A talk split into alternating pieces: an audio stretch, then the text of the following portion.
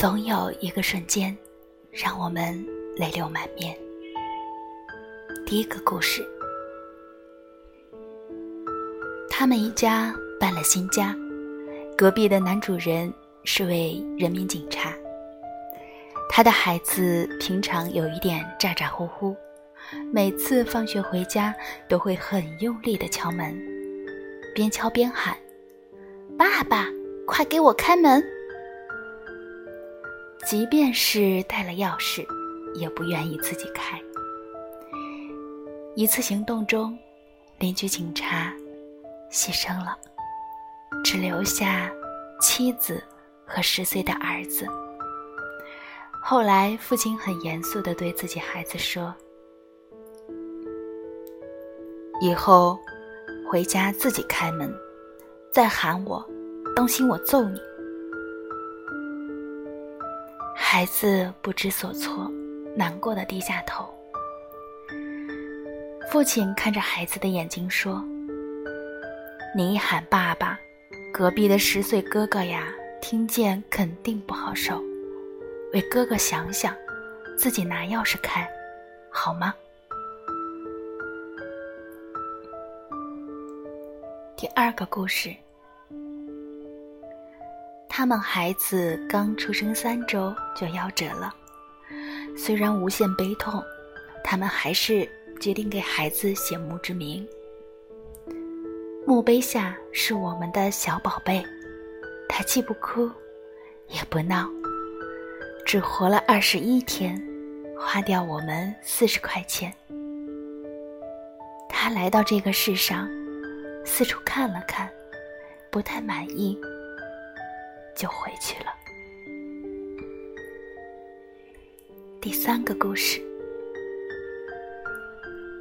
他一直怀念高中和同桌没被捅破的爱情，如今二十八岁了，还没谈过恋爱。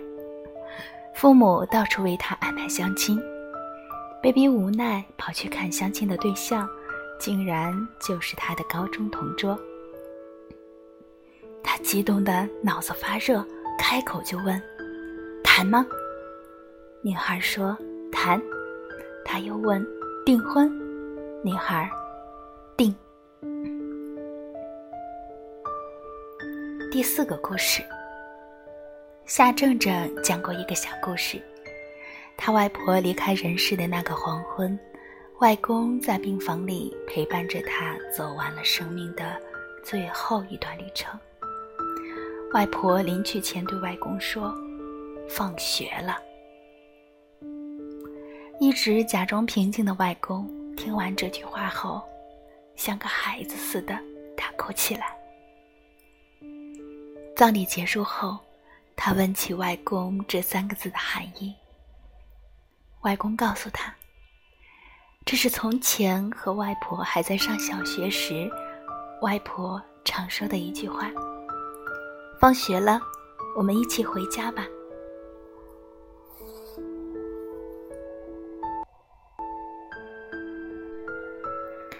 第五个故事，等电梯，好多人。旁边一外卖小哥打电话抱怨说，等电梯的人多，上次晚了几分钟，人家就不要了，赔了一百多块钱。电梯来了，唰的迅速。挤满了人，外卖小哥进去超重了，旁边一大汉走出来，还是超重。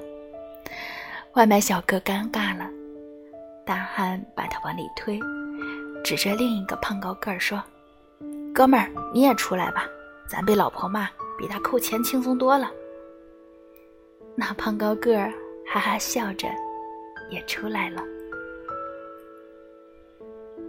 第六个故事，倪萍在《姥姥语语录》里写过这样一个故事：妈妈结婚时，家里没什么像样的东西，就一个脸盆架子，镶着镜子，很是喜欢。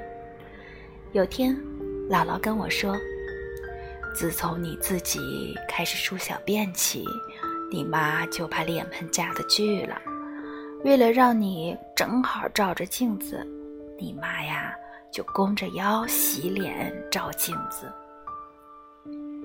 慢慢的，你长高了，你妈又一寸一寸的用碎木头把脸盆架子顶起来，为的是不让你弓着腰照镜子。后来你长高了，比你妈还高，你妈就踮着脚洗脸照镜子，直到你离开这个家。洗脸、梳头、照镜子，一直是正好。可你妈一直是不合适啊。第七个故事，有一株向日葵，看起来总是无精打采的，但又不像是生病了。没有谁知道是为什么。小伙伴们都劝他。打起精神来，白天要努力的进行光合作用。他没有理会谁，只是每天夜里独自的看着月亮，用很低的声音说：“可我就是喜欢你呀。”第八个故事，他们从高中时就在一起了。他是标准的理工男。不善言辞，不知从哪天起，也不知是受了谁的启发，他决定每天都拿纸叠一颗心送给他，坚持了好几年。有天，他得打电话给他说：“你过来吧，我把你这么多年送的心都卖了。”他顿时心灰意冷。觉得这么多年的感情就要无疾而终了，但还是赶着去找他了。他一手拿着户口本，一手拿着皱巴巴的九块钱，说：“你这么多年送我的心，刚好卖废纸买了九块钱，户口本我准备好了，咱们结婚吧。”第九个故事。他做事有些拖拉，跟他约好时间去选婚纱，却迟到了一个小时。他在店里干等，新娘不到，什么也做不了。选完婚纱，他有点小脾气，责怪他为什么连这种事都能迟到。结婚难道不应该很开心吗？他很愧疚。